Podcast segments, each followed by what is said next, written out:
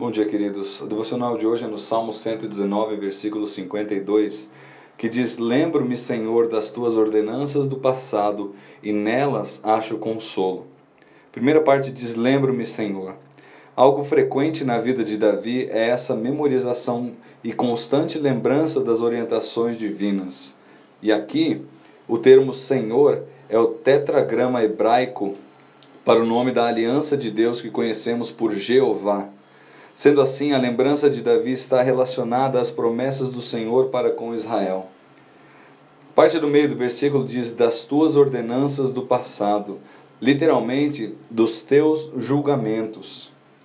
Davi olha para como o Senhor cumpriu cada uma de suas promessas, como julgou os inimigos, como demonstrou graça para com o seu povo, como conduz a vida do justo.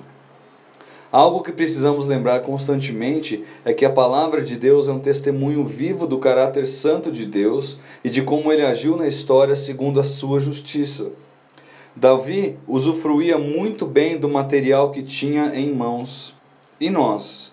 Quanto tempo investimos alimentando nossa alma com as ordenanças do Senhor? Segunda parte do versículo final vai dizer: E nelas acho consolo. Entre outras coisas, a Bíblia tem justamente essa função de consolo. Olhar para a história e ver o maravilhoso amor de Deus sendo derramado no homem desde o começo, antes mesmo da queda, é um dos objetivos da Bíblia. Ela é a revelação específica do Senhor que aponta o caminho da redenção ao homem. E para os já redimidos, ela é a perfeita lembrança de que só temos nosso destino eterno garantido por dois motivos.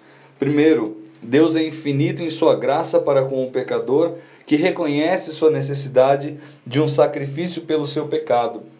E em segundo lugar, porque Deus é completamente fiel ao que prometeu e nossa redenção está segura em Suas mãos, conforme diz João 10, versículos 14 a 18. Você precisa de alento, consolo ou refrigério? Volte-se para a palavra de Deus.